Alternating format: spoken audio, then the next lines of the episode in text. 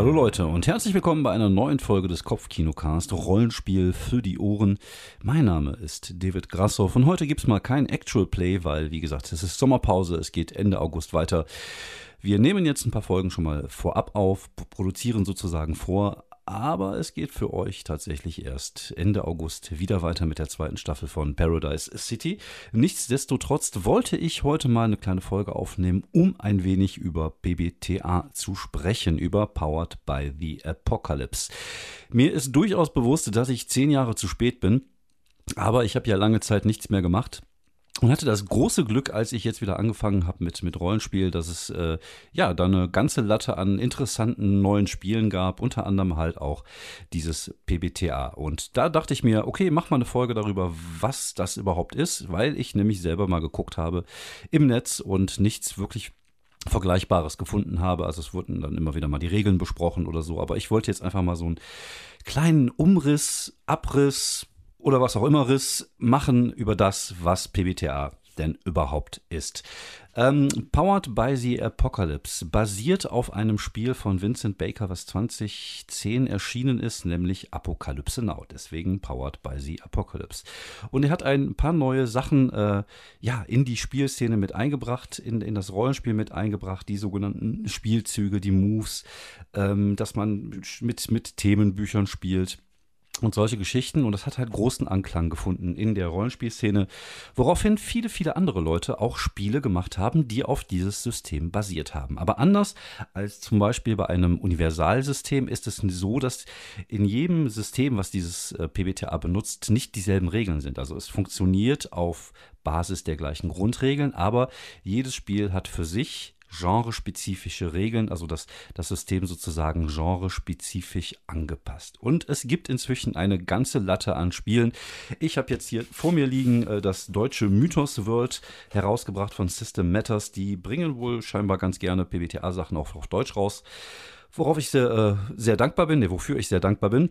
Äh, als nächstes wird wohl da Monster Hearts erscheinen. Das ist so eine Art äh, Twilight-Rollenspiel. Ich glaube, da sieht man so ein bisschen auch, dass die nächste Generation der Rollenspieler jetzt, äh, jetzt so nachzieht. Also wir, die alte Generation, wir sind ja eher mit so Sachen wie Michael Moorcock und äh, Alan Dean Forster und und Dune und so solche Sachen halt aufgewachsen literaturmäßig und jetzt kommt halt die äh, die Generation, die halt mit Harry Potter und, und Twilight aufgewachsen ist, ins, ins Hobby rein. Und das merkt man natürlich auch an den Produkten.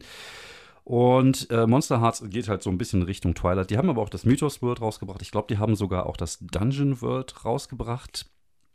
Ähm, und äh, auf Deutsch. Und ja, das ist cool. Da gibt es halt auch schon so das ein oder andere System. Dann habe ich hier noch liegen Monster of the Week. Das gibt es leider noch nicht auf Deutsch. Also System Matters, falls ihr das hört, Monster of the Week wäre auf jeden Fall auch eine, eine schöne Übersetzungsidee.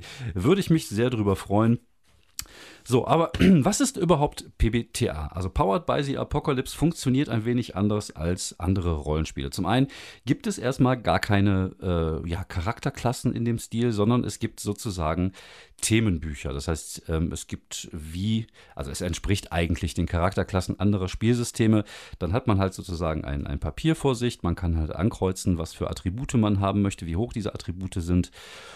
Und dann gibt es halt Equipment, Spielzüge und den ganzen Kram. Aber man hat wirklich so einen Bogen aus drei, vier Seiten vor sich liegen, wo man einfach Sachen ankreuzt, wie man die man haben möchte. Das bedeutet, auf der einen Seite geht die Charaktererschaffung relativ schnell, auf der anderen Seite ist das so, dass die Charaktere natürlich nicht so individuell formbar sind, wie es vielleicht bei anderen Rollenspielen der Fall ist, wie zum Beispiel bei City of Mist. Das könnt ihr euch dann gerne mal in einer anderen Folge anhören. Gibt es hier auf diesem Podcast auch. Also die Grundregeln von äh, PBTA sind relativ einfach. Es werden zwei äh, es werden zwei W6 benutzt, die werden gewürfelt. Äh, eine 1 bis 6 ist ein Misserfolg, eine 7 bis 9 ist ein Teilerfolg und 10 plus ist ein kompletter Erfolg. So weit, so einfach wie gesagt, das kennt ihr wahrscheinlich jetzt auch von City of Mist, das benutzen wir ja da auch.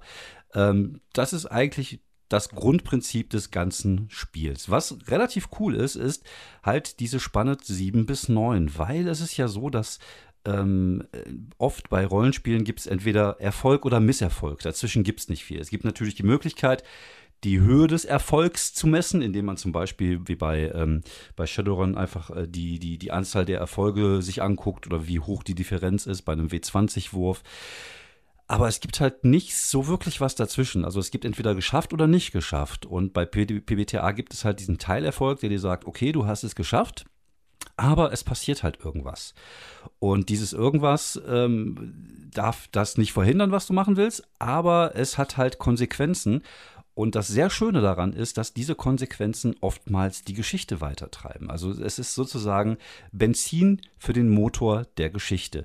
Deswegen nennt sich äh, PBTA auch narratives System. Das heißt, es geht da sehr intensiv darum, mit ein paar Kollegen zusammenzusitzen oder Kolleginnen und dort eine Geschichte zusammen zu erzählen. das ist halt fast wichtiger als irgendwelche taktischen Spielereien, wie zum Beispiel bei D&D 5. Das bedeutet zum Beispiel, wenn ich irgendwo reinschleichen möchte und ich würfel, und habe ein Resultat von sieben bis neun, dann schaffe ich es irgendwo reinzuschleichen, aber vielleicht hat mich dann irgendjemand gesehen, der jetzt nichts mit der Szenerie direkt zu tun hat. Also kein Wachmann, der da Alarm schlagen könnte, sondern vielleicht die Oma am Fenster oder vielleicht hat mich eine Kamera aufgenommen und sie wissen halt am nächsten Tag, wer dann eingebrochen ist. Es hat halt in dem Augenblick keine Auswirkung, kann aber später eine Auswirkung haben. Oder zum Beispiel in einem Kampf, dann, äh, dann triffst du den Gegner, aber der Gegner trifft dich zum Beispiel auch. Und äh, dieses, dieses System finde ich ziemlich cool, weil es halt, wie gesagt, ja nicht immer nur schwarz und weiß gibt, sondern es gibt halt auch Graudinge dazwischen.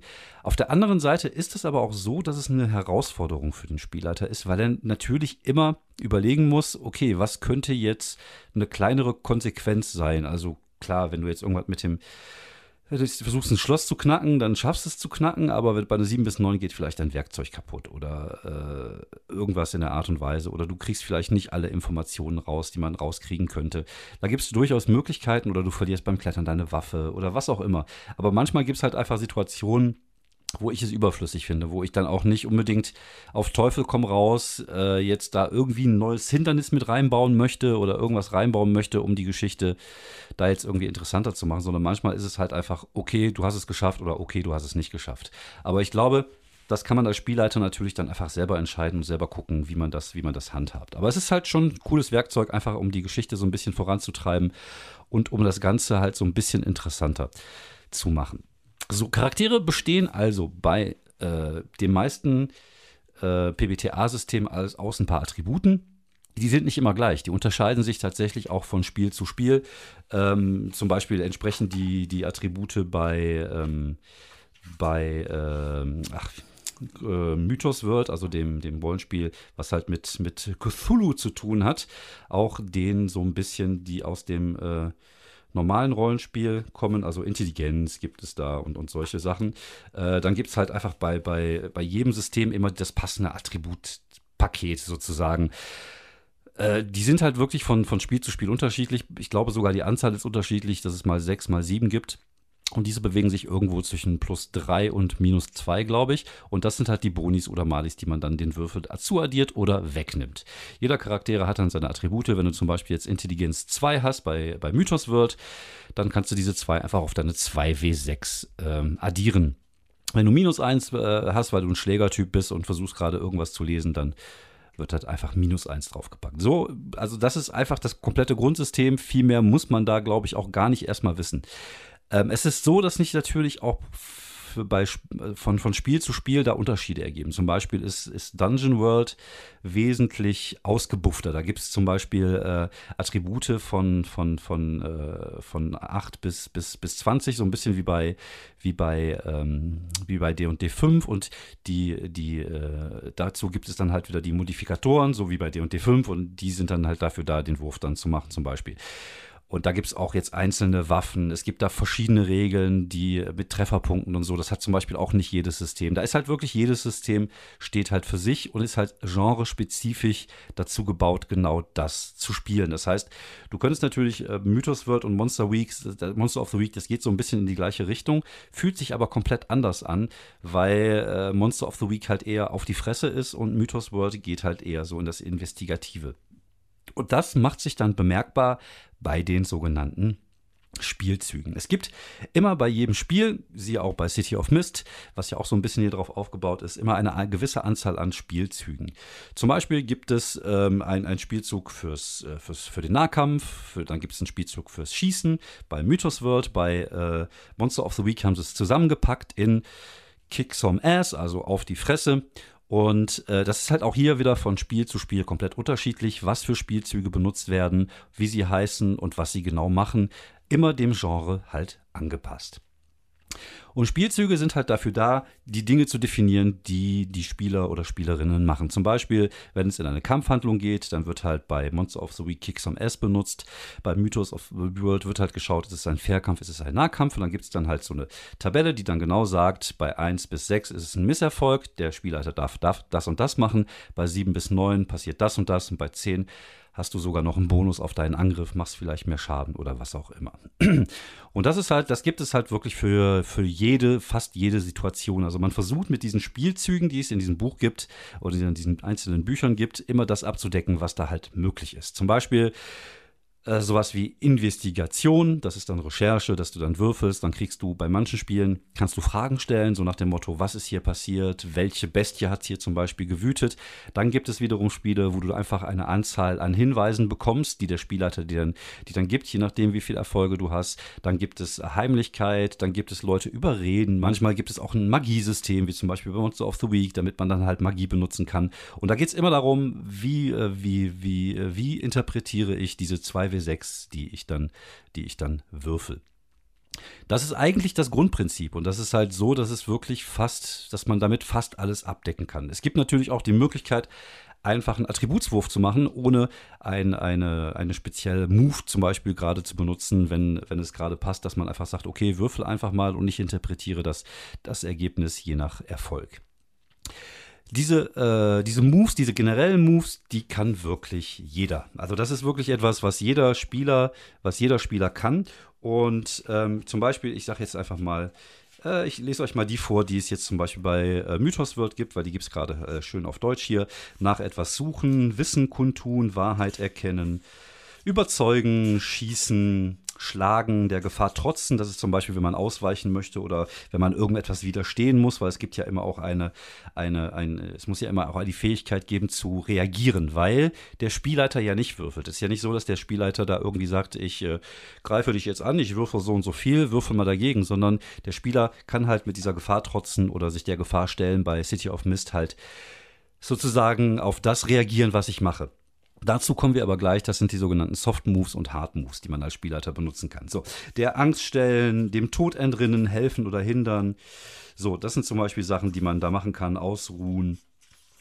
Und äh, bei jedem Spiel, wie gesagt, gibt es halt so eine Art äh, Katalog an Grundzüge, die wirklich jeder kann. Die sollten natürlich die Spieler vorliegen haben oder sollten zumindest wissen, äh, wie sie sie benutzen. Das ist natürlich so, dass man, äh, wenn man viele verschiedene PBTA-Spiele spielt, natürlich auch viele verschiedene Spielzüge auf dem Kasten haben muss. Kann wahrscheinlich ein bisschen verwirrend sein, dass man dann hinterher nicht mehr weiß, so, äh, ist das jetzt äh, Gefahr strotzen oder Gefahr stellen? Wobei es ja eigentlich das gleiche System ist. Also eigentlich ist es ja scheißegal, was man da sagt, sondern es geht ja eher darum, wie man das dann spieltechnisch umsetzt. So, zu diesen, äh, zu diesen ähm, Moves, die, die wirklich jeder kann, kommen dann natürlich auch die sogenannten speziellen Moves dazu. Und das sind die Moves, die ein Charakter auf seinem äh, Charakterbogen stehen hat. Das bedeutet, dieses äh, Themebook oder Playbook oder wie man das immer auch nennen möchte, besteht nicht nur aus den Attributen, dem Equipment, dem Namen, dem Aussehen des Charakters, sondern er hat auch die Möglichkeit, verschiedene Spielzüge auszuwählen. Das bedeutet, äh, er hat einen ganzen, eine ganze Latte. Ich glaube, bei Monster of the Week sind dann, glaube ich, fünf, sechs, sieben, acht, die er aussuchen kann. Und äh, bei, Monster, bei, bei Mythos World ist, glaube ich, ein bisschen weniger.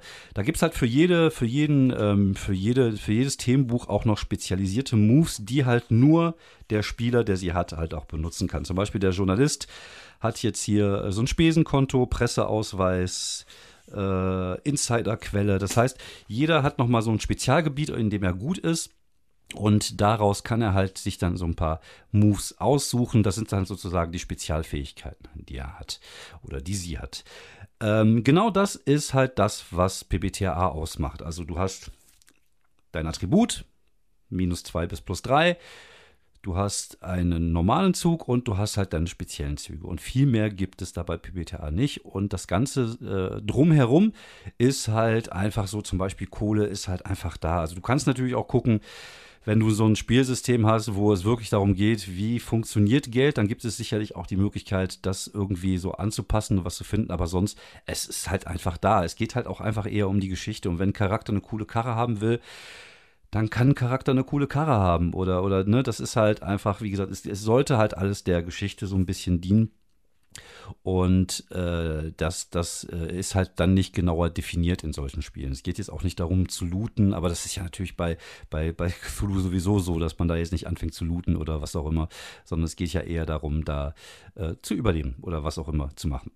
Ja, so funktioniert das Grundsystem so ein bisschen. Der Spielleiter, wie gesagt, würfelt nicht. Der Spielleiter hat sogenannte Soft Moves und Hard Moves. Äh, fand ich am Anfang ein bisschen kompliziert, weil ich nicht wusste, was wollen die eigentlich von mir. Aber eigentlich ist es relativ einfach und das, was man immer schon gemacht hat. Soft Moves sind dann sozusagen so diese, diese äh, Dinge, die man macht, um seine Spieler zu warnen, dass da vielleicht irgendetwas kommt. Sie hören irgendwo etwas, sie sehen etwas, äh, sie finden etwas, so dass sie äh, wissen, dass bald eine Gefahr kommt und sie äh, darauf reagieren können. Wenn sie nicht reagieren, kann der Spielleiter einen Hard Move machen. Ein Hard Move ist halt irgendetwas, was eine direkte Auswirkung auf den Charakter hat. Das kann Schaden sein, das kann sein, dass der umfällt oder was auch immer. Alles, was eine direkte Auswirkung auf den Charakter hat, ist ein Hard Move. Und das sagt der Spielleiter einfach und sagt dann zum Beispiel, ja, du äh, kommst jetzt da um die Ecke, äh, versuch mal irgendetwas äh, zu hören oder zu lauschen, dann würfelst du, hörst oder lauschst nichts, bist nicht auf die Gefahr gewarnt. Das heißt, da kann der Spieler dann einfach sagen, da kommt jetzt einer um die Ecke und haut dich zwei Punkte Schaden. Das ist einfach komplett runtergebrochen, aber so funktioniert das. Du kannst natürlich dann die Möglichkeit, wenn du zum Beispiel äh, einen netten Spielleiter hast, dass er sagt, okay, du kannst dich der Gefahr stellen, du kannst noch reagieren oder wie gesagt, das geht halt dann nach Ermessen des Spielleiters ein bisschen. Klingt alles nach Willkür, äh, ist es aber nicht, weil wie gesagt, es geht ja auch bei PPTA darum, ein, ein Spiel gemeinsam zu spielen und nicht gegeneinander zu spielen. Und äh, das macht sich bemerkbar, indem man oder bei dem zum Beispiel den sogenannten äh, Prinzipien von äh, PBTA. Die sind natürlich auch von Spiel zu Spiel unterschiedlich. Ich habe mir hier wieder die von äh, vom Cthulhu Now hier, äh, von Mythos World. Das Problem ist halt, die ganzen Spiele haben ja eigentlich immer so Dungeon, äh, der, Apokalypse, nee, Apokalypse Now ist auch kein Spiel, ist ein Film. Ne? Ich, mir ist gerade sehr warm. Ich sitze hier gerade in meinem, äh, in meinem ähm, Dachgeschossstudio und mir lief gerade das, läuft das gerade das Wasser so ein bisschen runter. Ich glaube, wir haben gefühlt 38 Grad draußen. Äh, deswegen kann es sein, dass ich zwischendurch mal ein bisschen irre vor mich hin brabble, wie jetzt gerade. Aber wie, wie, gesagt, es geht jetzt um, um Mythos World und da sind die Prinzipien nochmal äh, aufgeschrieben für dieses Spiel. Äh, lasse Raum für mehr Hinweise, sprich die, Figur, äh, sprich die Spielfiguren an, nicht die Spielenden. Ähm, auch das ist natürlich was, was man oft halt macht als Spieler, äh, als Spielleiter. Sei nicht zimperlich, baue Geheimnisse auf, reagiere mit Spielzügen. Das ist halt das, was ich sagte. Es gibt halt die Hard Moves und die Soft Moves. Äh, zum Beispiel ist auch immer ein Misserfolg des Charakters, ist immer ein Hard Move. Also es hat immer eine Auswirkung auf, auf das, was da gerade passiert. Reagier mit Spielzügen, entwirf integrante Nebenfiguren, aber plane nicht jeden ihrer Schritte, gib jedem Wesen furchteinflößende Details. Das sind halt eigentlich eher so, so eine Art Spielleiter-Tipps, anders kann man es nicht nennen. Nenne deinen Spielzug nie beim Namen, stelle Fragen und nutze die Antworten. Sei ein Fan der Spielfiguren, beginne und ende mit Fiktion. Äh, wenn ihr so ein bisschen gehört habt, was ich da so bei ähm, City of Mist mache bei, äh, beim Actual Play dort, dann ähm, könnt ihr schon so einige Sachen hier wiedererkennen. Zum Beispiel Beginne und Ende mit einer Fiktion. Das ist halt so dieses, die Stimme aus dem Off erzählt was. Äh, sei ein Fan der Spielfiguren, finde ich auch ziemlich wichtig. Das zeigt nämlich so ein bisschen auf, so, es geht hier als Spielleiter darum, dass die Spielfiguren einfach eine geiles, äh, stylische, äh, geiles, stylisches Abenteuer irgendwie erleben. Ja, das ist halt das, was so äh, Oldschool-Rollenspieler die gerne Dungeons crawlen und, und, Monster kaputt hauen, nicht so gerne hören, aber es ist natürlich auch eine Art des Rollenspiels. Wie gesagt, ich bin da jetzt auch niemand, der, der das nicht mag. Ich spiele auch sehr gerne D&D 5, ähm, aber es ist halt ein anderer Ansatz und äh, ob der jetzt besser oder schlechter ist, das sei einfach mal dahingestellt, das ist halt jedem selber überlassen. Ich will mich da auch auf keine Seite stellen, wie gesagt, ich, ich mag ja beides. Aber ich finde halt zum Beispiel dieses sei Fan der Spieler und der Spielfiguren, äh, finde ich halt ein cooles Ding, so nach dem Motto, so wir machen jetzt zusammen einfach eine coole Geschichte. Ähm, sowas wie, äh, gib jedem Wesen Fürstand flüssig in Details, ist klar, entwirf intrigante Nebenfiguren, aber plane nicht jeden ihrer Schritte. Ähm, es ist halt so, dass die, ähm, dass die, dass diese Art von Abenteuer bei City of Mist sehr sandboxig sind. Es ist halt wenig Railroading, sondern du weißt ja nicht, was die Spieler so wirklich machen. Das bedeutet, du, du solltest als Spielleiter immer wissen, wie funktioniert die Welt, was machen gerade die intriganten Nebenfiguren. Äh, und wie würden Sie darauf reagieren, was die Charaktere machen? Also es geht weniger darum, sie von Punkt A nach Punkt B zu schicken, sondern diese Geschichte im Kopf zu haben, was passiert währenddessen, dass die Charaktere das machen in diesem Plot oder in diesem Plan. Und so kann man dann halt einfach die Welt so als eine Art Sandbox äh, benutzen, also eher so in Richtung GTA 5 gehend als äh, bei Call of Duty, wo es einfach immer so Schlauchlevel äh, gibt, sondern eher so, du hast halt eine große Möglichkeit, die können halt überall hingehen, aber du weißt halt, wie die Geschichte wie die Geschichte vorangetrieben werden kann.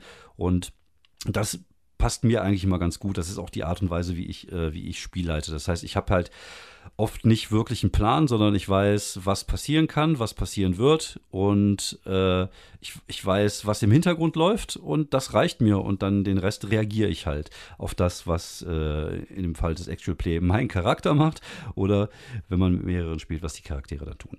Und ähm, ja, das ist, äh, das zeigt so ein bisschen auf, wie, wie PBTA sich sieht, dass es halt eher darum geht, eine, äh, eine Geschichte zu erzählen und eine Geschichte, ähm, ja, zusammen vor allem zu erzählen. Das ist, glaube ich, das, äh, das Wichtigste dabei.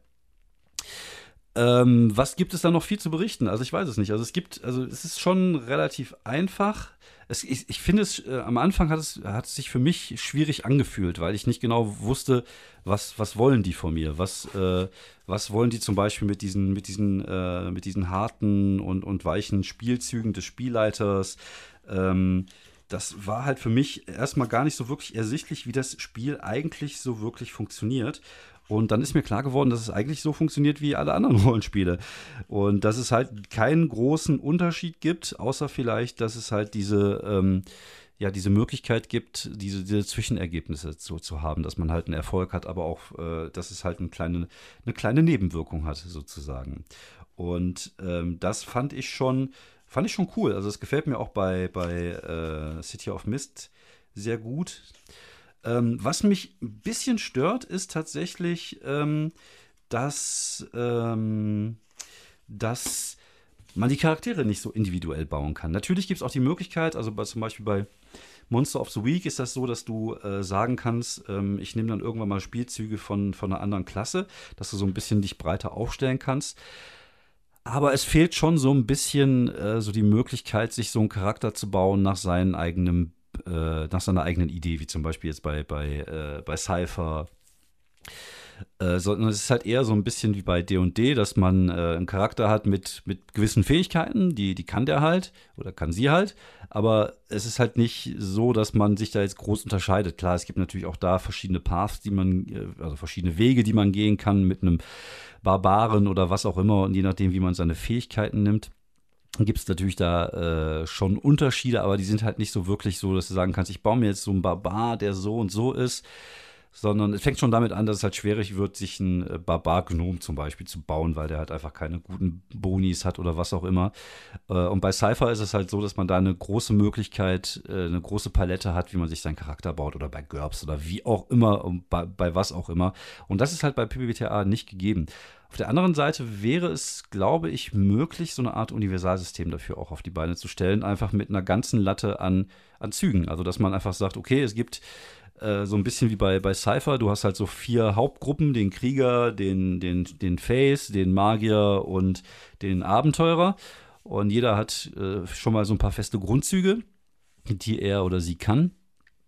Und auf der anderen Seite gibt es dann halt die Möglichkeit, dann noch äh, Spielzüge für verschiedene Arten des Spiels irgendwie rauszusuchen. Also eigentlich ähnlich wie bei Cypher, dass man sagt, äh, es gibt jetzt irgendwie, äh, keine Ahnung, da in dem Bereich Magie folgende Spielzüge, die man nehmen könnte. Es gibt in dem Bereich da so viele Spielzüge, die man nehmen könnte. Das ist halt einfach so eine Art Spielzugkatalog wäre. Ich glaube, dass das durchaus möglich wäre. Die Frage ist natürlich, möchte man mit Powered by the Apocalypse generell erstmal alles abbilden können. Das tun sie ja nicht. Also sie tun es ja immer im, im, ähm, ja, in, in der Welt, in der sie es sozusagen tun. Das bedeutet, äh, das System von, von Mythos wird ist halt ein anderes als das von Monster of the Week, obwohl es auf den gleichen Sachen basiert sozusagen. Das heißt, es ist halt immer angepasst worden. Und die Frage, die sich mir stellt, ist, wäre es vielleicht möglich, so eine Art ähm, Universalsystem aufzubauen, wo man damit alles spielen könnte. Das wäre, finde ich, glaube ich, ganz reizvoll, wäre aber, glaube ich, auch ein Monsterprojekt, weil du einfach viele, viele, viele verschiedene Arten von, äh, von Kern- oder von Spielzügen äh, erstellen muss, die natürlich dann auch alle einigermaßen ausbalanciert sein müssen. Wobei, wie gesagt, dadurch, dass es halt ein narratives System ist, ist die Balance ja immer auch so eine Art Entscheidung des Spielleiters, wie weit kann der Charakter mit seiner Fähigkeit gehen. Von daher ist das, glaube ich, das das geringere Problem. Aber ich glaube, es wäre einfach trotzdem schon äh, ja, eine ganze, ganze Latte an Arbeit, halt einfach viele verschiedene Spielzüge da äh, auf, auf die Kette zu kriegen. Das wäre, glaube ich, schon ein Mammutprojekt. Fände ich aber, glaube ich, ganz interessant, weil ich halt einfach gerne ja ein System habe, to rule them all, ne? Das ist so nach diesem Motto. Äh, wäre es natürlich eine coole Geschichte. Also ich finde, PBTA macht sehr viel Spaß funktioniert gut. Ich habe es aber erst, ich, ich glaube, da wollte ich eigentlich vorhin hin, bevor ich angefangen habe, über irgendwelche anderen Sachen zu reden. Ich habe es erst wirklich verstanden, als ich angefangen habe, mir äh, Actual Plays anzuhören. Und äh, das hat mir sehr, sehr geholfen. Und ich glaube, das ist so ein Tipp, den man wirklich jedem geben kann, ist halt, hört euch einfach Actual Plays zu, zu Spielen an, die ihr interessant findet, weil dann bekommt man so ein bisschen das Gefühl, äh, wie funktioniert das Spiel. Äh, es ist natürlich so, dass jede Spielgruppe auch anders spielt. Deswegen äh, hört da gerne mal auch in verschiedene Formate rein, aber das ist, glaube ich, so ein Tipp, den ich geben kann. Äh, wenn ihr da mal irgendwie euch, euch für irgendetwas erwärmt, hört da mal verschiedene Formate. Es reicht auch meistens, sich da mal eine Folge nur von so einem Actual Play anzuhören, um zu gucken, äh, gefällt mir das, gefällt mir das nicht. So, ich habe versucht, PBTA zu erklären. Wahrscheinlich ist es mir nicht so wirklich gelungen, sodass man es versteht. Wie gesagt, ich, äh, ich, äh, das Geile ist, ich, ich habe schon seit geraumer Zeit die Idee, diesen Podcast zu machen und ich habe mir viele Sachen im Kopf schon zurechtgelegt. Und ich glaube, ich habe es einfach überhaupt gar nicht so gemacht, wie ich es vorgehabt habe. Ich hoffe, man hat trotzdem einigermaßen verstanden, worum es da geht. Und wenn nicht, dann äh, hört euch andere Podcasts an darüber. Oder hört euch am besten mal so ein Actual Play an. Ich höre momentan immer noch ganz gerne ein Monster of the Week Actual Play, nämlich von der Crit Show, C-R-I-T, neues Wort Show. Äh, hab da angefangen mit der Folge Nummer 1 und äh, Monster of the Week. Die äh, lustigerweise haben die das auch damals erst so angefangen. Das heißt, die haben am Anfang auch so ein paar Fehler gemacht in der Spielleitung. Aber das äh, ist einfach eine coole Geschichte, kann man gut hören und kann man auch ein gutes Gefühl dafür kriegen, wie PBTA so funktioniert.